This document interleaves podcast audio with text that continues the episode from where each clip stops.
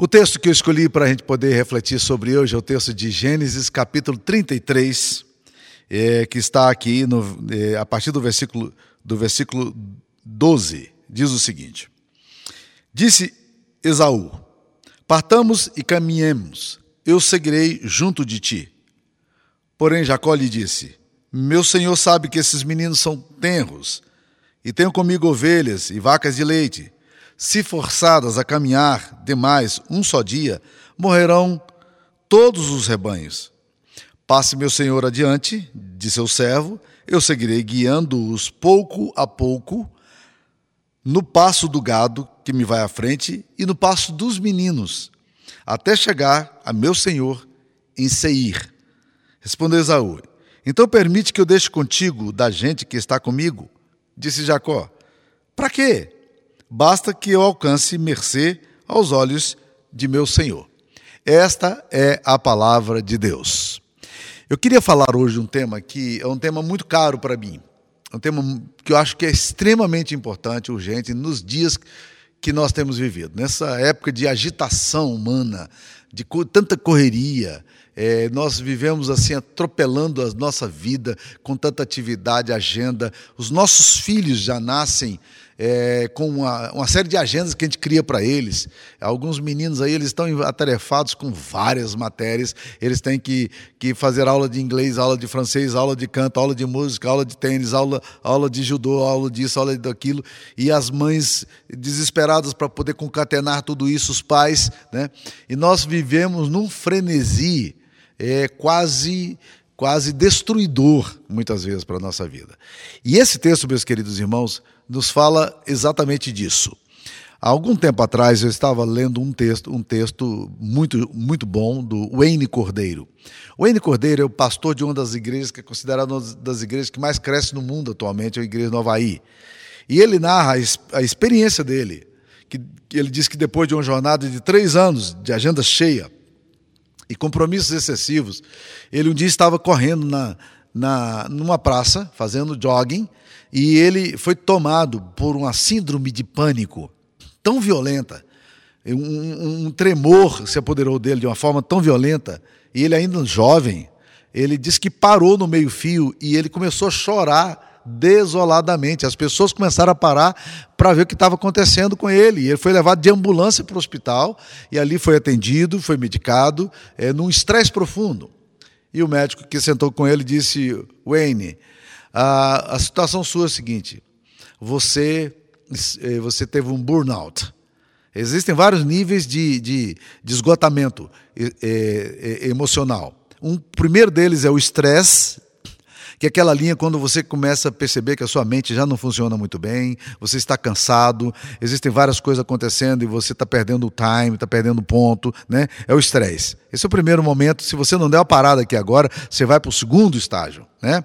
É, que é chamado o emotional breakdown. É quando as suas emoções elas, elas parecem que pulverizam. Você aí chora fácil, você está desequilibrado emocionalmente, algumas síndromes de depressão, ansiedade, né? Crise ansiolítica começa a tomar conta da gente. E por último, é o que a gente chama de burnout. É um termo já comum em, em psiquiatria e popularmente já conhecido, que, porque a palavra burn significa em inglês é queimar. É como se você pegasse um palito né, e de fósforo e você queimasse esse palito, e aí ele já não tem mais vitalidade, ele queimou.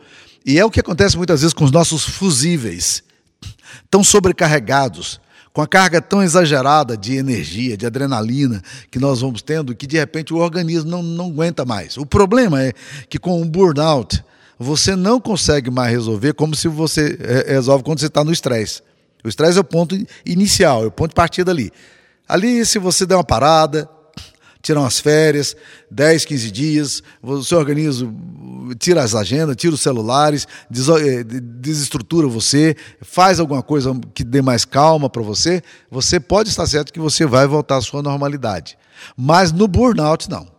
Burnout é um processo muito mais longo, ele é bem mais cansativo e ele é esgotante. Você vai precisar de um bom tempo com acompanhamento psiquiátrico e com remédio para você voltar ao normal, tá? Então, ele disse que foi acometido com isso aí. E ele escreveu um, um texto maravilhoso chamado é, é, Esvaziando é, o tanque vazio, o tanque, o tanque cheio, né, esvaziando o tanque cheio. E esse texto já está publicado aí é, em português. O N Cordeiro você pode procurar nas livrarias e vai achar esse livro aqui, é um livro fantástico dele. Né? Neste texto que nós lemos, há uma experiência muito interessante aqui, que Jacó capta de uma forma maravilhosa. Veja só, o contexto aqui do Gênesis 33 é o seguinte: Jacó, depois de ter brigado com o irmão, fugiu ele foi lá para a Mesopotâmia, ficou longe do irmão, havia ameaça de morte. O irmão ficou muito irado depois que ele roubou a benção e o direito de primogenitura dele. E agora, o tempo passou, 20 anos, 20 e poucos anos depois, ele está voltando para, para a sua antiga parentela. E quando ele está voltando, ele tem, obviamente, uma grande preocupação. Qual será a reação do meu irmão Isaú? Esaú não era um homem muito fácil de lidar com ele. Ele era meio bravo, metido a valente, aquele tipo de, de cara que não leva desaforo para casa, né? E valentão, sempre foi guerreiro, pronto para a luta. E aí, cara, ele descobre que o maior dos temores dele estava vindo. Porque Isaú descobriu que o irmão está tá chegando e, e pegou 400 homens e foi na direção do rebanho de Jacó, que era constituído de muita riqueza, tinha muito rebanho, é, família, tinha servos, mas não era um, um grupo preparado para a guerra. Ele não ia enfrentar eh, Esaú e ele não sabia como é que seria a reação de Esaú. E para surpresa dele, Esaú é um homem que, que a, a, a, recebe de volta Jacó com toda singeleza, abraça Jacó, os dois choram, há uma reconciliação. Posteriormente eu quero falar sobre, sobre a bênção da reconciliação, num outro texto, quando entrar numa parte desse, dessa análise de Gênesis que eu chamo de, de relacionamentos, e esse texto é o texto que eu vou usar. Mas é muito interessante porque aí eles ficam amigos, comem juntos e, e as coisas voltam, relembram os casos, né? e a comunhão é restabelecida. E aí Esaú se dispõe ele fala assim: olha, ele diz o seguinte: olha, eu vou, eu vou, vamos, eu, vou andar com vocês, eu vou com vocês, vou acompanhar com vocês até chegar lá. E Jacó diz para ele o seguinte: Jacó lhe disse, versículo 13, 33, 13: Meu senhor sabe que esses meninos são tenros e tenho comigo ovelhas e vacas de leite. Se forçadas a caminhar demais um só dia, morrerão todos os rebanhos. Olha a percepção interessante que Jacó tem. Ele disse, ô Esaú, hum, é muito, seria muito bom ter você, rapaz, mas sabe o que acontece? Nós temos ritmos diferentes. E não, não dá para a gente caminhar junto. Nós, nós temos processos diferentes, jeito diferente de fazer as coisas, então não vai, esse negócio aqui não vai rolar, né? Ah, aí, meus queridos, eu vou tirando algumas lições para a minha vida a partir desse texto. A primeira lição que eu encontro nesse texto é o seguinte: nós precisamos andar no nosso ritmo e não no ritmo que os outros sugerem para nós. Todo mundo tem uma, uma agenda para você. As pessoas querem fazer agenda para você. É, elas querem dizer como é que você deve andar, como é que deve ser o seu dia a dia, como é que deve ser a sua dinâmica. E, e, e isso coloca um, um, um, termo de comparação, alguma coisa muito complicada para a gente. Isso coloca pra, em cima de nós uma carga muito grande. Porque as pessoas estão em ritmos diferentes, a idade tem ritmos diferentes, a personalidade tem ritmos diferentes. E o que acontece? É, nós precisamos andar no nosso ritmo e não no que o ritmo que as outras pessoas sugerem para nós. As, as outras pessoas têm, têm ritmos que elas querem que nós andemos nele. E muito estresse acontece porque nós queremos andar num ritmo que não é nosso e num ritmo que o nosso organismo não consegue. Quando nós tentamos andar no ritmo dos outros, que nos impõe um estilo de vida que não queremos e não conseguimos ter, então o resultado eh, se torna muito pesado para nós. E, em geral, as pessoas que querem dar um ritmo para nós são pessoas que têm certa influência sobre a nossa vida. E aí acontece, essas pessoas de influência, é, elas começam a dizer, é assim que você tem que andar. Jacó diz claramente para Esaú: Esaú, eu não posso ir no seu ritmo. Vocês são homens, vocês são guerreiros, vocês andam rápido. Eu, eu tenho ovelhas aqui, eu, eu, tenho vacas de leite, eu tenho os meninos. Ninguém dá conta de seguir o ritmo de vocês, né? É, eu preciso ir mais devagar. O seu ritmo não serve para mim, né?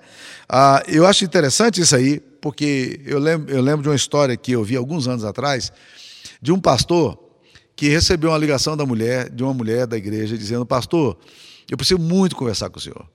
Uh, eu preciso ser atendido hoje ainda, sem falta, porque porque eu estou com um problema muito sério, meu casamento, meu casamento acabou. Eu preciso do conselho do Senhor, eu preciso da orientação do Senhor, o Senhor me ajuda. E o pastor tinha um compromisso. Ele virou para a irmã e disse assim: Olha, querida, eu infelizmente não posso te atender hoje. Amanhã eu estou disposto a te atender, mas hoje eu não posso, né? Quanto tempo faz que você já está enfrentando isso aí? Não, pastor, há muito tempo que a gente está em lutas e tudo. Pois é, você procurou algum psicólogo, algum terapeuta, algum conselheiro? Não, não procurei. Pois é, irmã, eu não tenho condição de te atender hoje, porque eu já tenho um compromisso assumido há bastante tempo e eu não, não, eu não posso mudar. Ela disse, não, pastor, tudo bem e tal, não sei o quê, a gente conversa amanhã. O pastor determinou o ritmo dele. o que ele não esperava é o que viria a acontecer logo em seguida, porque o ritmo dele, naquela noite, o compromisso dele era levar a sua esposa para o cinema. E ele foi para o shopping com a sua esposa. Era uma data que eles estavam celebrando alguma coisa. E quando ele chega no shopping, antes de começar ali o, o filme, ele está andando no shopping, quem que ele encontra? Aquela mulher que tinha ligado para ele aquela tarde dizendo para ele que precisava ser atendida por ele. E a mulher olha espantada para ele, vê o pastor andando com a esposa, e ali disse: Ué, pastor, mas o senhor está aqui, o senhor disse que tinha um compromisso. Eu disse: É, eu tinha um compromisso. Eu tinha marcado com minha esposa de que ia levá-la ah, ao cinema hoje e nós tínhamos já planejado tudo isso aí e eu não pude te atender hoje, né? Eu estou fazendo isso aqui, minha irmã, para eu não ter que depois procurar um terapeuta para me ajudar. Você está entendendo o ponto? Às vezes a gente está no ritmo que as outras pessoas impõem para nós. Então a primeira lição aqui é o seguinte: nós precisamos andar no nosso ritmo e não no que os outros sugerem para nós. Segunda coisa, nós precisamos andar mais lentamente por causa dos nossos filhos. É, é o que Jacó fala aqui. Jacó diz a Esaú: esses meninos são tenros.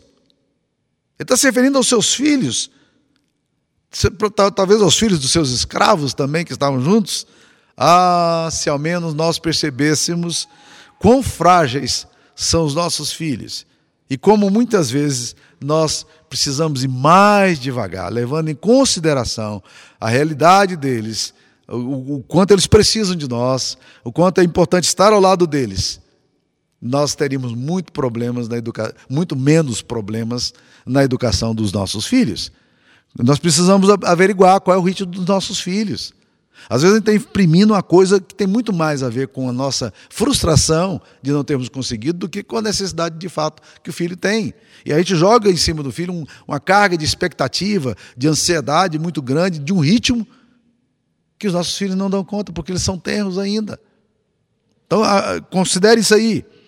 Muitas vezes nós queremos imprimir uma velocidade aos filhos e, e atropelamos os processos dele nós os expomos a situações em que eles não têm maturidade ainda para caminhar.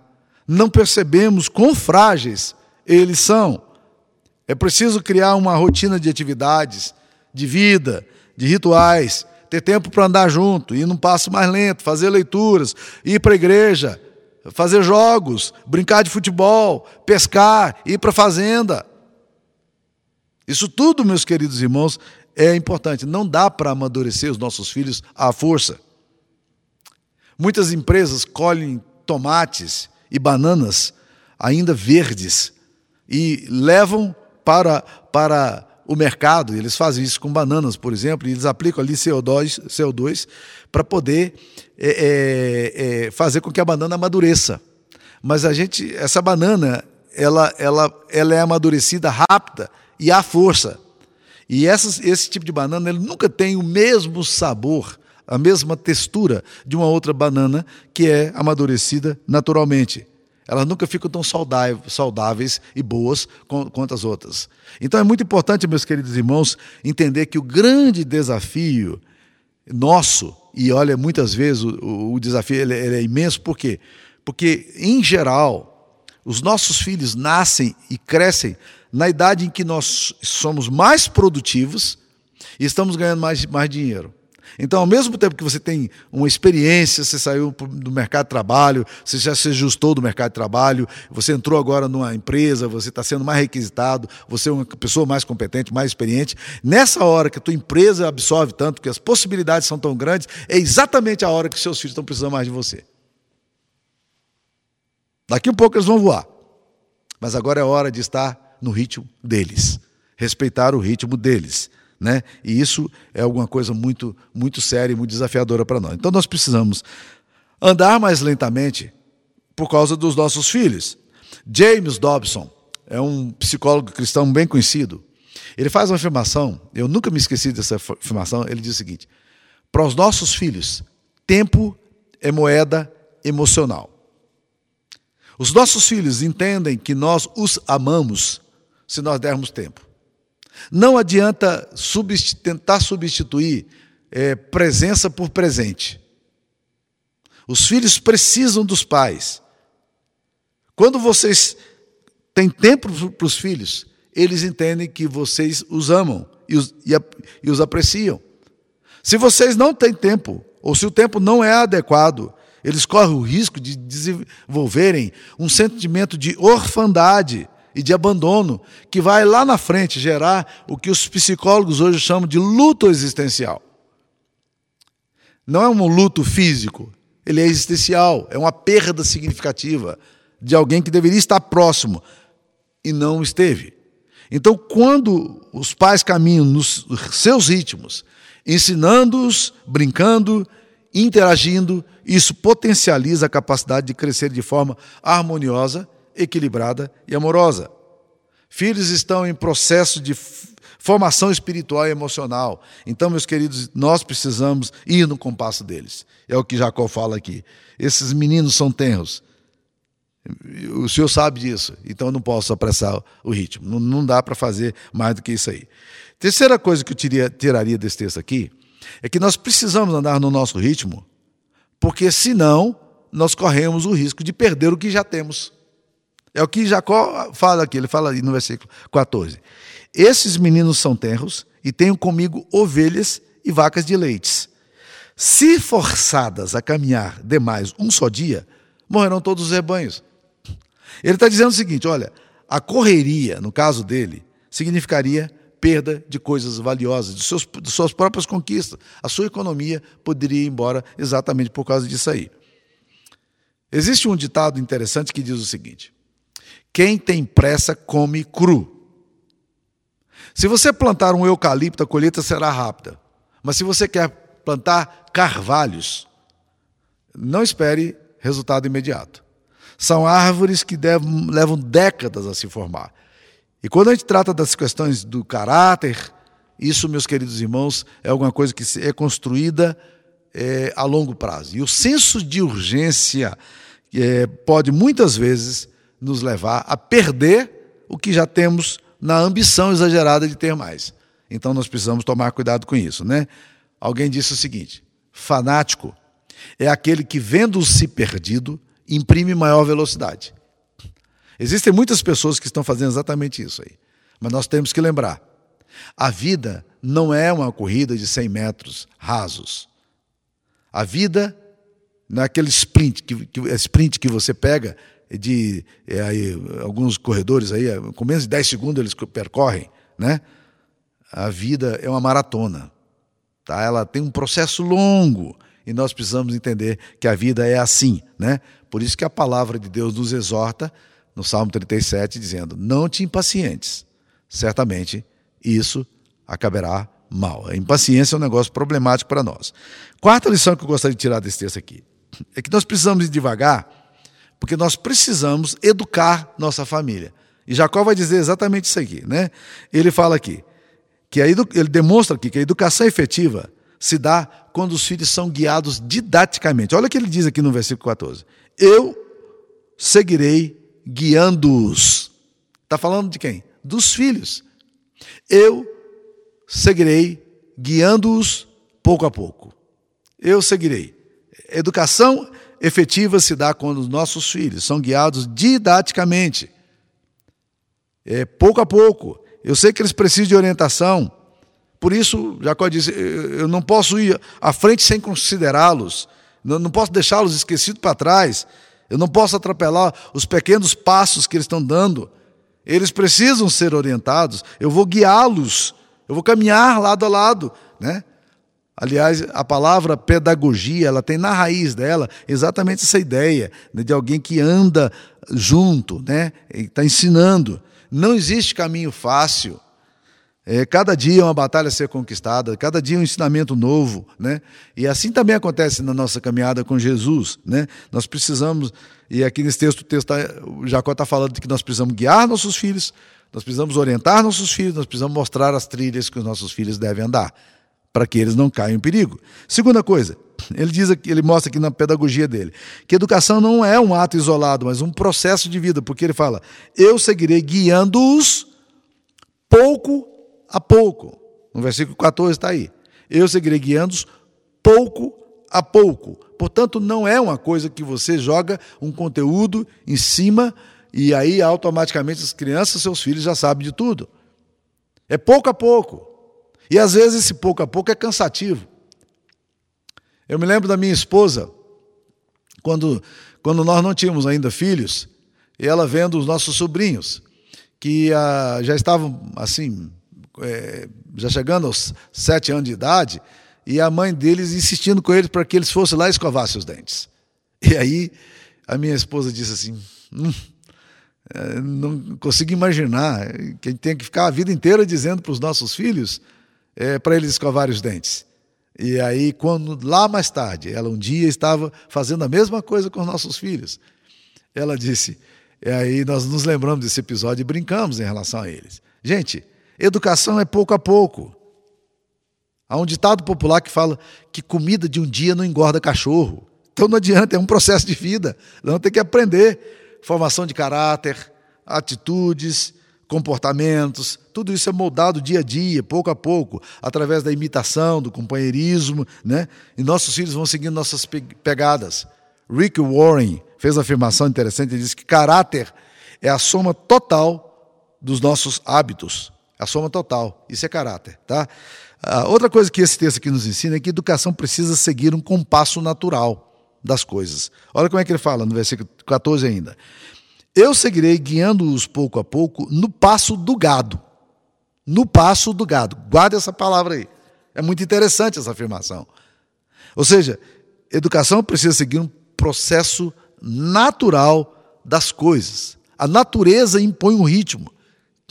Jacó percebia que, a, que, a, que os animais possuem ciclos, ele tem ritmos, e a vida segue esse processo natural. E é nesse compasso, diz ele, que eu quero que os meus filhos aprendam também, respeitando os ciclos da natureza, caminhando devagar, a busca por atalhos, por urgência, por jeitinho, solução imediata, pode ser desastrosa. Porque, no fundo, meus queridos irmãos, a estabilidade é mais importante na nossa família do que a velocidade que nós damos. Tá? Ah, e em quinto lugar, eu queria dizer o seguinte, meus irmãos: nós precisamos ir no ritmo natural, mas sabemos, sabendo onde nós querendo, queremos chegar. Olha o versículo agora, nós vamos ainda no versículo 14, esse mesmo texto que nós estamos aqui gastando tempo, né? Até chegar a meu Senhor em Seir. Eu, nós vamos nesse ritmo nosso, o ritmo dos animais, acompanhando, respeitando os ciclos da, da, da natureza, uh, ao lado dos nossos filhos, até chegarmos em Seir. Seir, o ponto final dele era onde morava Esaú e onde ele queria chegar. Ele queria chegar lá. Mas ele sabia que não dá para chegar lá num salto. Não tinha avião para ele poder pegar e chegar rápido. Era lento mesmo. Uma viagem dessa, meus queridos irmãos, da forma como ele fez, era uma viagem para três a quatro meses andando pelo deserto. Três a quatro meses. Se tudo andasse bem. E Jacó está dizendo: nós vamos chegar em Seir. Pergunte a você: onde é que você quer chegar com seus filhos? Você vai no ritmo natural, mas não se esqueça onde você quer chegar. A Bíblia diz: como flechas na mão do guerreiro, assim são os filhos da sua mocidade. Que coisa fantástica flechas na mão do guerreiro. Uma flecha na mão do guerreiro, o guerreiro não pega e joga por acaso para qualquer lugar. Não. O guerreiro sabe que ele, o, que, o alvo que ele quer acertar. Ele quer acertar o inimigo, ele quer acertar uma caça. Então ele, ele sabe apontar a, a seta para o lugar onde ele quer. É isso que nós precisamos fazer com os nossos filhos. Nós vamos no compasso, vamos no ritmo, mas nós precisamos saber onde queremos chegar. Não apresse o rio, meus queridos irmãos, ele corre sozinho. A vida não tem senso de urgência. mas a vida tem senso de propósito. É isso que nós precisamos entender. Você sabe onde você quer chegar? Você sabe onde é que lugar que você deseja construir sua casa? Onde é, para onde você quer levar seus filhos? O cronograma de Deus raramente coincide com o nosso. Por isso, quase sempre estamos apressados, mas Deus não está apressado. Deus está seguindo aqui exatamente o que nós precisamos. Mais uma vez, citando Rick Warren, ele fala assim: enquanto nos preocupamos em crescer rapidamente, Deus se preocupa em que cresçamos fortes. Deus vê a nossa vida desde a eternidade e para a eternidade. Então, Ele nunca está com pressa. E isso é extremamente importante para nós, né? Bem, tentando, meus queridos irmãos, pegar tudo isso aqui e, e jogar na dimensão do Evangelho, né? na, na, na perspectiva de Cristo. É, o que, que nós aprendemos aqui com esse texto? Esse texto aqui, meus queridos irmãos, nos ensina também como foi o estilo de vida de Jesus. O que, que nós percebemos de Jesus? Durante 33 anos de vida terrena, Jesus soube respeitar tempos ou épocas. Durante 30 anos, ele não se evidenciou como Messias, como filho de Deus. Ele não revelou sua verdadeira identidade, a sua divindade, nada. Você não vê Jesus durante esses 30 anos fazendo milagres. Não, não era a hora. Vai chegar a hora. Né? É, eventualmente ele foi provocado a agir no ímpeto, mas ele chegou mesmo a repreender as pessoas que fizeram isso, né? É, dizendo: ainda não é chegada a minha hora. Não, não, não é esse tempo. Essa afirmação usada por ele era para levar as pessoas a entenderem que havia um ciclo natural no exercício do ministério dele.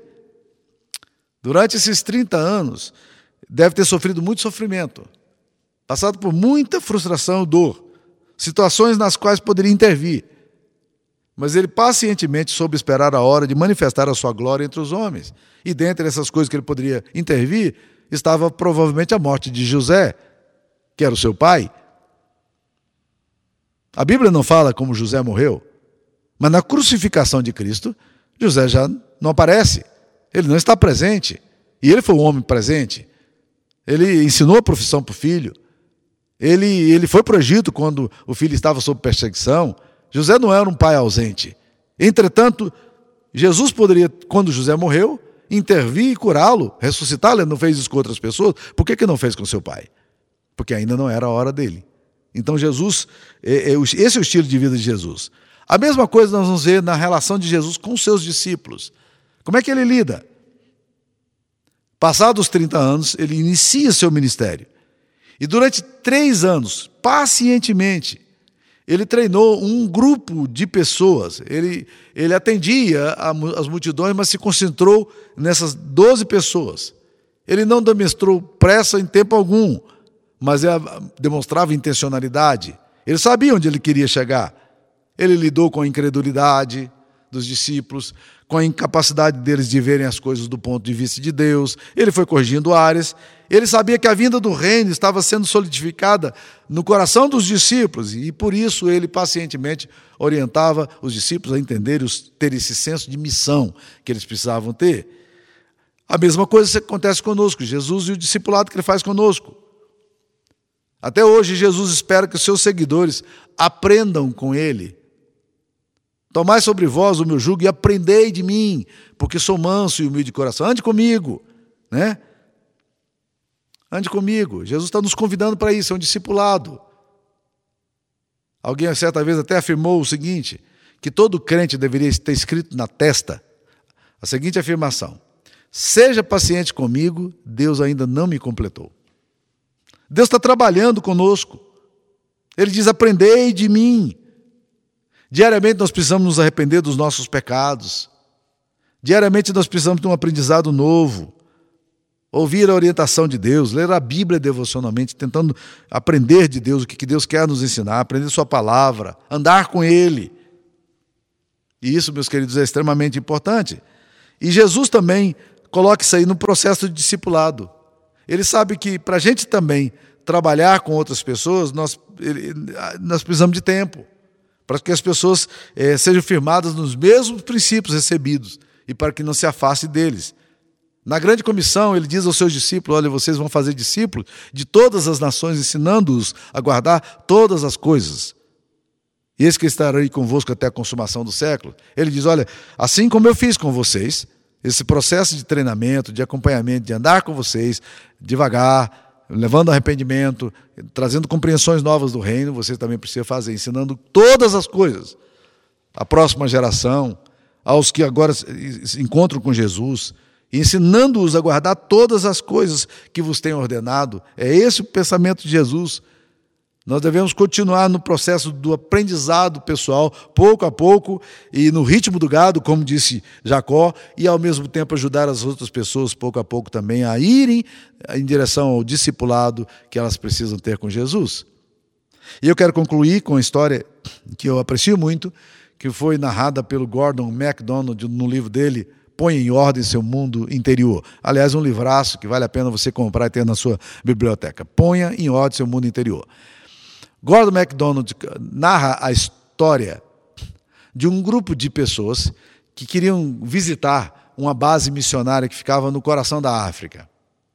Não era fácil chegar lá, não tinham aviões para chegarem lá, eles tinham que descer de barco, coisa de dois, três dias, e ali eles iam pegar uma trilha e andar mais quatro dias no meio da floresta até chegar onde estava aquela tribo e onde estavam os missionários. Eles estavam levando coisas, suplementos é, para eles e, e, e, eles estavam também querendo rever aqueles missionários que, ele, que haviam sido enviados pela igreja deles.